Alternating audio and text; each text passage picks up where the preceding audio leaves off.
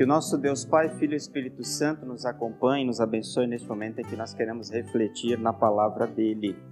Eu vou partir especialmente do texto do Evangelho e vou é, mencionar e ligar esse tema e também o texto do Evangelho com as demais leituras feitas hoje no culto. E o tema, conforme a gente já anunciou, é Jesus está no meio de nós. E porque Jesus está no meio de nós, eu gostaria de fazer a mensagem de hoje um pouquinho mais perto de vocês. Tudo bem? Não vou ficar no meio lá, porque talvez o pessoal da, da transmissão de casa eles não vão me enxergar muito bem. Mas eu vou ficar mais ou menos aqui e aí vamos imaginar que eu estou no meio de vocês. É claro que eu não sou Jesus, né? Nunca serei, mas é só para a gente fazer uma pequena ligação com o tema de hoje. Tudo bem? Tudo tranquilo se eu ficar por aqui? Ninguém vai ficar com medo de eu fazer uma pergunta direto para vocês para responder? Tá de boa? Ou não? Porque quanto mais perto lá de cima é mais difícil fazer uma pergunta direta, né? Mas aqui eu estou tão perto ó, da Catiele, da Dona Eunice, eu posso fazer uma pergunta aqui direto. Tudo bem? Ou Ou para vocês é mais aconchegante, é mais tranquilo, a gente está assim pertinho de vocês, parece que tem uma proximidade né, maior, né? Parece que é mais aconchegante, na é verdade. Isso acontece também nos nossos relacionamentos humanos, né? Tem pessoas que a gente faz questão de que estejam perto da gente. E quando aquela pessoa não está, a gente sente falta, né? A gente fica pensando, poxa, como seria bom se essa pessoa, aquela pessoa estivesse junto da gente. Talvez numa necessidade, numa dificuldade que a gente tenha, porque a gente sente firmeza e segurança naquela pessoa. Ou às vezes só para fazer companhia, só para estar do nosso lado, né? Para a gente poder conversar, bater um papo, tomar um cafezinho. No meu caso, tomar um chimarrão, que eu gosto muito, né? Para poder dialogar com as pessoas que estão ao nosso redor. Esse é um sentimento que acho que está presente na vida de todos nós. E vocês podem ter certeza que alguém, pelo menos uma pessoa, sente essa vontade, esse desejo de ter você também perto dela. É claro que existem muitas outras, né? Mas se você de repente estiver pensando que ninguém gosta de você, se engane. Pelo menos uma pessoa gosta. E assim, muitas outras querem que você esteja do lado também para poder compartilhar momentos com aquela pessoa ou aquelas pessoas. Se a gente tem esse sentimento uns com os outros, ou uns pelos outros, é, nós como seres humanos, falhos, né? É, pessoas que erram constantemente, pessoas que às vezes têm uma palavra mais dura, ou não está num bom dia, ou está de mau humor. Se a gente é, gosta de conviver dessa forma uns com os outros, imaginem vocês Jesus no nosso meio. O quanto para nós que somos cristãos é importante ter Jesus em nosso meio. O quanto é para nós tranquilizador ter Jesus entre nós. E quando nós olhamos para os textos de hoje, especialmente o texto é, do Evangelho, a gente pode ter esta certeza: Jesus está no meio de nós. Assim como ele esteve naquela situação ali com os discípulos e com aquela grande multidão, ele esteve também com todo o povo de Israel até hoje, até esse dia, e estará nos próximos dias, nos próximos anos, presente na vida de cada um de nós. Então, nesta confiança de que Jesus está no meio de nós, nós seguimos a nossa reflexão. E aí eu vou recorrer do texto, né, do evangelho de hoje, vou fazer uma releitura com vocês e a gente vai conversando sobre o texto. Então o texto começa dizendo o seguinte: Aliás, este evangelho da primeira multiplicação de pães e peixes, nós temos uma segunda multiplicação de pães e peixes também registrada na escritura. Essa primeira, ela foi registrada pelos quatro evangelhos.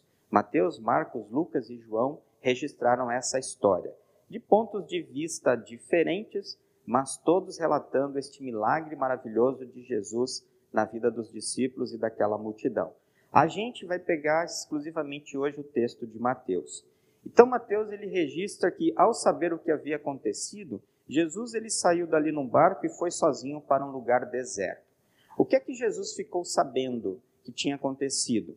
E aí a gente recorre ao início do capítulo 14 e lá nós vemos que está registrada a morte de João Batista.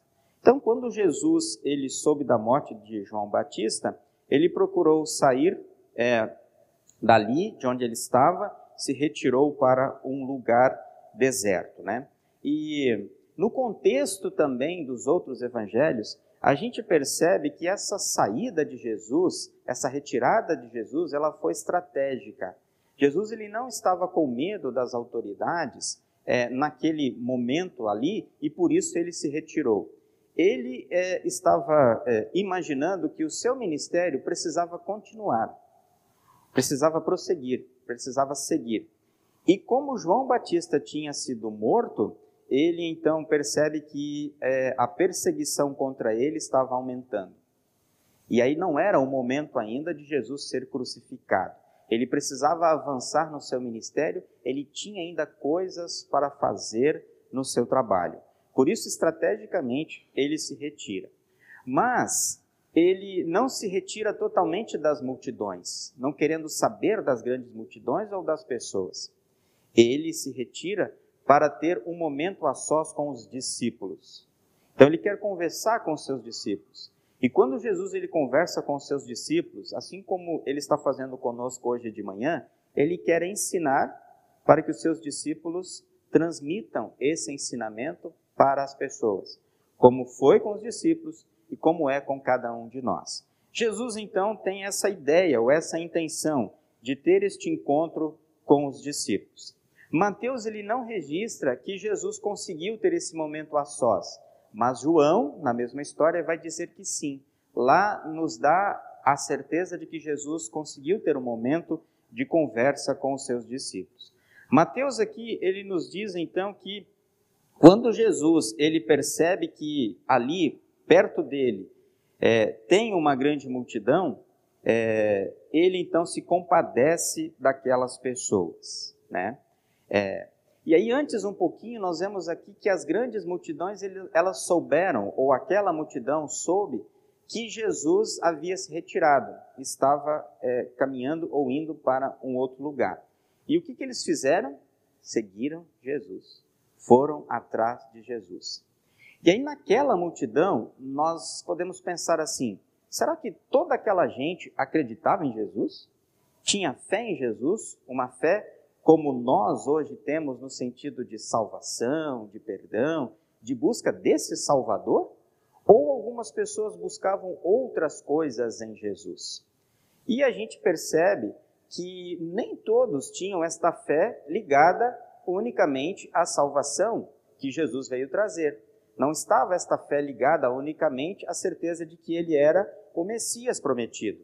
Muitos buscavam alguma coisa a mais em Jesus. Quem sabe sobra para mim um milagrezinho. Ou seja, muitas pessoas, a gente pode dizer, que tinham assim o coração voltado mais para aquilo que Jesus podia dar no sentido físico, no sentido material da vida delas, porque tinham ouvido falar que Jesus fazia grandes milagres e grandes sinais no meio do povo. Então, muitos iam atrás de Jesus nesse sentido, buscando um Jesus muito mais terreno do que um Jesus divino que veio trazer aquilo que Deus quer oferecer em primeiro lugar. Isso não quer dizer que ele não ofereça outras coisas.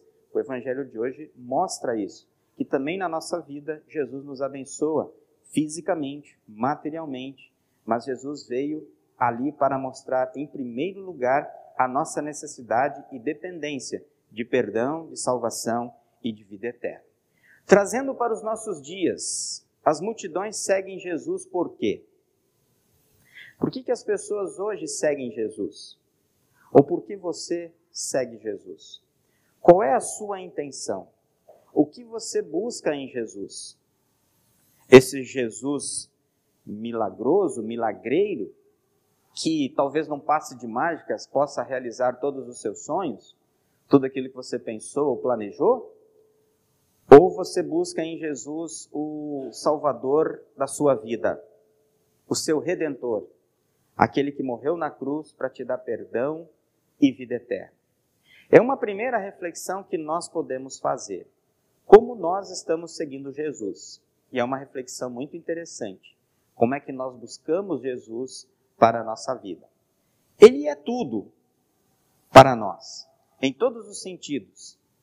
Mas às vezes na vida não temos tudo o que gostaríamos de ter. Nossos planos muitas vezes eles não se concretizam. Tem situações da vida que enfrentamos que são difíceis. São situações complicadas. A gente fica com medo, a gente fica ansioso e muitos ficam desesperados. E aí a gente quer se agarrar de qualquer forma em Jesus. Jesus me socorre, resolve logo o meu problema. E se ele não resolve logo, a gente já começa a duvidar, a não crer e muitos até se afastam totalmente de Jesus, dizendo que esse Jesus não é de nada. E aí a Bíblia é muito clara quando ela fala da teologia da cruz. Essa teologia que nós também enfatizamos muito na nossa igreja. Quando nós olhamos para Cristo e por tudo que ele passou por nós, e nós chegamos à certeza de que tudo aquilo foi para nos dar o que vem pela frente, que é o mais importante, que é o céu. Então, as coisas que enfrentamos aqui, elas não podem estar atreladas à nossa fé em Jesus quando não somos, pelo menos do nosso ponto de vista, atendidos. Mas, acontecendo o que for, que nós estejamos seguindo Jesus como nosso Salvador, como nosso Redentor. Então aquelas pessoas estavam seguindo Jesus ou foram atrás de Jesus por terra. E quando Jesus viu aquelas pessoas, como eu disse antes, ele se compadeceu delas. E aqui tem um primeiro ponto muito importante para refletirmos desse versículo, desse texto. Jesus se compadeceu das pessoas daquela multidão. Jesus se compadeceu da multidão. Ele viu aquelas pessoas e o que ele viu causou esse sentimento em seu coração: compaixão, misericórdia. Isso é bom? É excelente. É da mesma forma, do mesmo jeito que Jesus olha para você e para mim, com compaixão. E nós carecemos, necessitamos da compaixão e da misericórdia de Jesus. Isso nos mostra a nossa total dependência. Tudo o que pensamos na vida, em toda a nossa vida, em todos os âmbitos da nossa vida, nós podemos ter a certeza que dependemos de Deus. E aí não conseguimos as coisas por nós mesmos. Por mais que a gente ache que a gente consegue, que a gente domina, que a gente pode, com as nossas forças, Deus vai dizer que tudo depende dele.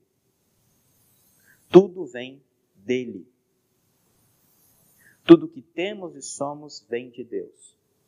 E recebemos o que precisamos, o que necessitamos, porque Ele é compassivo.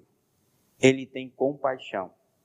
E essa compaixão de Jesus, aqui descrita no texto, ela se transforma imediatamente numa ação. Compaixão de Jesus não é um sentimento que o deixa travado, parado. Olha, coitadinho dele, coitadinho dela. Ele age. E quando ele olha para aquelas pessoas e sente compaixão, ele já sabe as necessidades daquele povo. E o que que escreve Mateus? Ele cura os doentes e ajuda as pessoas em suas necessidades, alimentando a força daquelas pessoas o que elas precisam ou o que elas precisavam, Jesus atendeu, porque Jesus foi compassivo, misericordioso. Qual é a sua necessidade, meu irmão e minha irmã? O que é que você precisa? Ou o que é que você gostaria? Eu não sei. Você sabe. Mas Jesus sabe muito mais. Muito além. Primeiro que você. E ele tem uma visão ainda do todo, do completo. E ele, como é compassivo, ele está pronto para realizar isso na sua vida. mas no momento dele. E aí vem talvez a nossa grande angústia, a angústia do ser humano em esperar por Deus. Aquela multidão esperou. E quando ela se encontrou com Jesus, ela foi atendida em suas necessidades. E aí vem então o episódio da multiplicação dos pães, que começa com os discípulos. Os discípulos, então, quando eles perceberam que estava entardecendo, eles disseram para Jesus o seguinte: já é tarde e este lugar é deserto. Mande essa gente embora a fim de que vão aos povoados e comprem alguma coisa para comer. Então os discípulos eles enxergam uma necessidade muito grande. Eles enxergam na verdade um problema para eles e para Jesus. Tem um monte de gente ali que vai começar a sentir fome. Tem um monte de gente que vai começar a ficar faminta. E eles estão num lugar onde não tem nada para oferecer. Eles estão no deserto. Está anoitecendo e na cabeça deles o que, que iria acontecer? Os Carrefour da vida iriam se fechar. Não ia ter mais lugar para comprar as coisas. Nem 20 vezes no cartão. E eles então levam esse problema para Jesus. Olha, Jesus, é uma situação complicada. Do ponto de vista humano, os discípulos estavam corretos. Do ponto de vista humano. Eles tinham uma situação que precisavam gerenciar e que não iriam conseguir. Agora, vem então a grande lição que Jesus queria ensinar para eles e para nós. E por isso o tema Jesus está no meio de nós. Quem estava junto com os discípulos e no meio daquela multidão? Jesus. E se Jesus não estava preocupado com aquela situação de entardecer, de fome e de deserto, é porque ele sabia o que iria fazer. Ele sabia como iria resolver aquela situação. E ele deixou que isso acontecesse para ensinar uma grande lição para os discípulos: dizer, olha, vocês dependem de Deus. E Deus está no meio de vocês e Deus vai resolver toda e qualquer situação. E aquela situação também será resolvida na vida deles. Os discípulos ainda dizem: Olha, a gente não tem dinheiro. Nós temos aqui apenas cinco pães e dois peixinhos, que é de um rapaz aqui da multidão. Quando os discípulos apresentam, relatam isso para Jesus, eles estão dizendo: Jesus, para nós é impossível. A gente não tem o que fazer. Nós não conseguimos. A gente nem sabe o que fazer. A gente não tem dinheiro. Veja, uma primeira impossibilidade na vida humana. Às vezes a gente atrela muitas coisas né, a ter muito dinheiro ou ter pouco dinheiro. E o dinheiro às vezes faz com que a gente se desespere. E o dinheiro pode levar a uma falta de fé. E Deus vai dizer também: Eu convido vocês para um grande banquete. Eu encho os depósitos da casa de vocês com tudo o que vocês precisam, com as riquezas necessárias para esta vida. E a gente vai ver depois que vai ter ainda mais coisa. Por isso ele está dizendo: é, não se preocupem a ponto de vocês perderem a fé. Não também se despreocupem, cruzem os braços e achem que vai cair nota de 100 do céu. Mas confiem em Deus que de alguma forma ou de outra ele vai ajudar você, ele vai nos ajudar. Porque ele providencia as coisas que nós precisamos. Então, para os discípulos, para nós, existem a barreira ou existe a barreira da impossibilidade. Tem momento que a gente não consegue atender as coisas que precisamos. E por isso, nesse momento e em toda a nossa vida, a gente vai dizer: Deus, me ajuda. Eu não consigo. E a Bíblia vai nos dizer o seguinte: que para Deus nada é impossível. Para Deus nada é impossível. E aí então os discípulos dizem para Jesus: manda esse povo embora, para que eles é, vão então para os povoados e comprem comida sozinhos para eles. E aí Jesus então dá uma resposta muito difícil para os discípulos naquele momento, para nós. Eles não precisam ir embora. Deem vocês mesmos o que comer para eles. Que situação, né? Situação embaraçosa que Jesus coloca os discípulos. Deem vocês mesmos. Eles não precisam ir embora. Jesus sabia o que iria acontecer. E ele pede para os discípulos: não manda ninguém embora. Acolha a todos, em todas as necessidades dessas pessoas, que nós vamos atendê-las. Deus vai atender as necessidades de todos e vocês vão ajudar.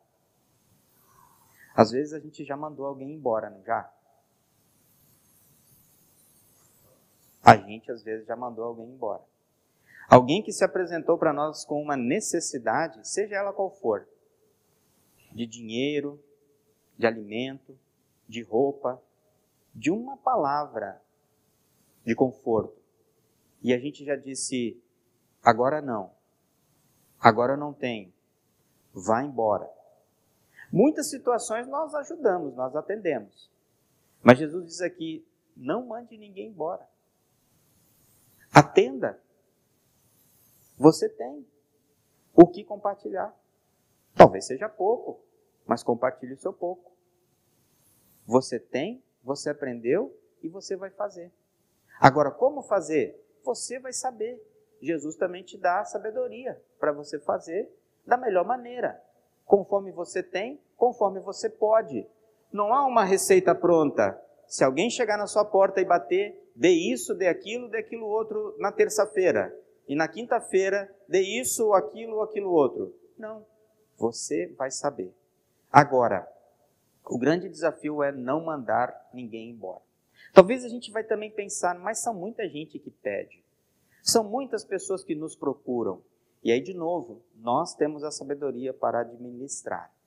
Mas o importante é que talvez nós, como grupo, como congregação, nos organizemos para que a gente não mande ninguém embora. Especialmente aquelas pessoas que precisam de uma palavra de conforto, de consolo, uma palavra de Deus, uma palavra para a sua vida de fé. Então Jesus diz: Não manda nem, ninguém embora. E falou: Traga para mim aqui os cinco pães e os dois peixes. Mandou todo mundo sentar na grama. Ele pega então aquela porção de pães e peixes, ele ergue aquilo para o céu e dá graças a Deus. Ele agradece a Deus. Veja que interessante, na dependência de Deus, Jesus nos ensina essa coisa bonita. Agradeça. E quando a gente agradece, a gente está dizendo isso. Eu dependo. Eu recebi. Não porque eu merecia, mas porque Deus foi generoso. Porque Deus foi amoroso. E aí o salmo vai nos ajudar nessa reflexão, né? Quando se repetiu em todos os versículos do Salmo 136, o seu amor dura para sempre. O amor de Deus dura para sempre em nossa vida. E por isso nós podemos agradecer. Tudo que nós somos e temos, a gente vai erguer os olhos para os céus ou abaixar a nossa cabeça e dizer: Deus, muito obrigado. Eu dependo de você todos os dias, constantemente. É importante que o Senhor esteja na minha vida. E quando Jesus também ele faz essa gratidão dos pães e dos peixes, e pronuncia uma bênção sobre aquela porção de comida e de alimento, ele está fazendo uma ligação também muito bonita com a Santa Ceia. E a gente lembra, né, da Quinta-feira Santa, quando Jesus ele foi traído, ele institui a Santa Ceia e nós repetimos esse gesto de Jesus em todos os nossos cultos e em toda a história da igreja. E o que é a Santa Ceia para nós? é a presença de Jesus no nosso meio. Por isso, a lembrança do tema Jesus está no meio de nós. Temos Jesus no pão e no vinho, seu corpo e sangue, e nós temos através disso perdão, salvação e vida. E além disso, conforme nós também falamos, nós temos e oramos para que após a ceia, Jesus nos dê um, uma ardente caridade para com o nosso próximo. Que a gente traduza essa fé que a gente recebe na Santa Ceia e as bênçãos que recebemos em ações pelas pessoas à nossa volta. Que tenhamos ações de caridade ações de amor ao próximo por meio da ceia que recebemos. Foi o que Jesus fez naquela ocasião. E quando Jesus, então, ele agradece a Deus pelos pães e peixes, pronuncia aquela bênção, o milagre acontece. A presença de Deus acontece no meio daquela multidão. E nós sabemos do texto que os pães e os peixes se multiplicaram. E o que aconteceu logo após a multiplicação dos pães e peixes feita por Jesus? Ele entregou aquilo para os discípulos. E os discípulos entregaram. Lembra o que ele tinha dito antes? Não mande ninguém embora. Deem vocês mesmos o que comer para essa gente. E agora Jesus resolve o problema, multiplicando pães e peixes, dizendo: Olha, está aqui. Vocês receberam. Jesus deu para vocês. Deus deu para vocês. Agora vocês vão compartilhar. Jesus podia ter feito sozinho? Podia. Ele podia ter entregue os pães e os peixes para toda aquela gente, sozinho. E podia ter dito: estão vendo? Como eu sou um cara que faz shows acontecerem? Mas ele compartilha com os discípulos e diz: agora vocês vão dividir e compartilhar. E os discípulos, então, ao receberem aquelas bênçãos de Deus, porque eles também estavam com fome, ou vocês acham que não? Eles também estavam com fome física, e a fé deles também foi alimentada, olhando aquele grande milagre de Jesus e toda aquela lição que Jesus ensinou, eles então puderam, por meio do Espírito Santo, dizer: Agora eu entendi. E aí então eles compartilharam com os outros aquilo que tinham recebido. E aí se resolve aquela proposta de Jesus. Os discípulos tiveram alegria em poder dividir aquilo que tinham recebido. E sobraram muitas coisas, e aquelas coisas foram guardadas. Ou seja, o Deus abundante que preencheu a vida dos discípulos e a nossa vida também, ele continua a nos fartar com tudo aquilo que nós necessitamos. E por isso, fica evidente a presença de Jesus no meio de nós. O texto de Mateus e os demais dizem que cerca de 5 mil homens, além das mulheres e crianças, puderam compartilhar daquele milagre de Jesus. E nós podemos fazer um cálculo, talvez, de entre 15 e 18 mil pessoas, mais ou menos, se a gente fizer um cálculo de três pessoas, assim por diante, ou mais, naquela ocasião. Ou seja, muita gente Muitas famílias foram saciadas no seu corpo físico, na sua necessidade física e em sua necessidade espiritual. Assim como é também nos dias de hoje. Deus te dá o pão de cada dia e tudo aquilo que você precisa para a sua vida. Tudo mesmo. Tudo que você possa imaginar. Por isso nós, você e eu, vamos dizer, Deus, muito obrigado porque para mim é impossível ter tudo isso. Mas o Senhor me abençoa muito. Que eu possa continuar recebendo essas bênçãos. E que nós possamos olhar para o que Jesus nos ensinou e dizer: não mande ninguém embora. Dê você mesmo algo para as pessoas. Compartilhe aquilo que você recebeu. Porque Jesus está no meio de nós, no meio da humanidade, e Ele quer ajudar a todos inclusive aqueles que não creem nele, ou até mesmo aqueles que o perseguem, porque ele é misericordioso, ele é compassivo e o seu amor, ele dura para sempre. E quando nós olhamos para esse texto de Mateus, nós olhamos também para toda a história do povo de Israel. E Jesus queria também mostrar com isso que ele era e é o Messias prometido desde o tempo do pecado de Adão e Eva. Quando no deserto Deus alimentou o povo com o maná, o pão diário.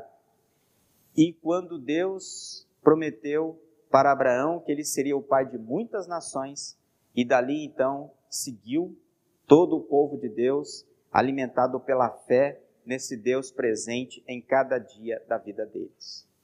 Esse é o texto de Romanos que nós lemos hoje, mostrando esta firmeza de fé na vida de Abraão e também de Sara, mesmo em meio àquelas dúvidas momentâneas de que, nossa, nós já somos idosos, como é que teremos filho? E Deus disse: para vocês é impossível, mas para mim não. O milagre vai acontecer, porque eu sou Deus presente na vida de vocês. E o apóstolo Paulo, no início do texto de hoje, ele diz uma coisa muito bonita para nós e que confirma esta temática de, que Jesus está no meio de nós. Ele diz: Eu sou de Cristo. Quando o apóstolo Paulo diz isso, ele está ensinando: Eu sou de Cristo. E isso basta para mim.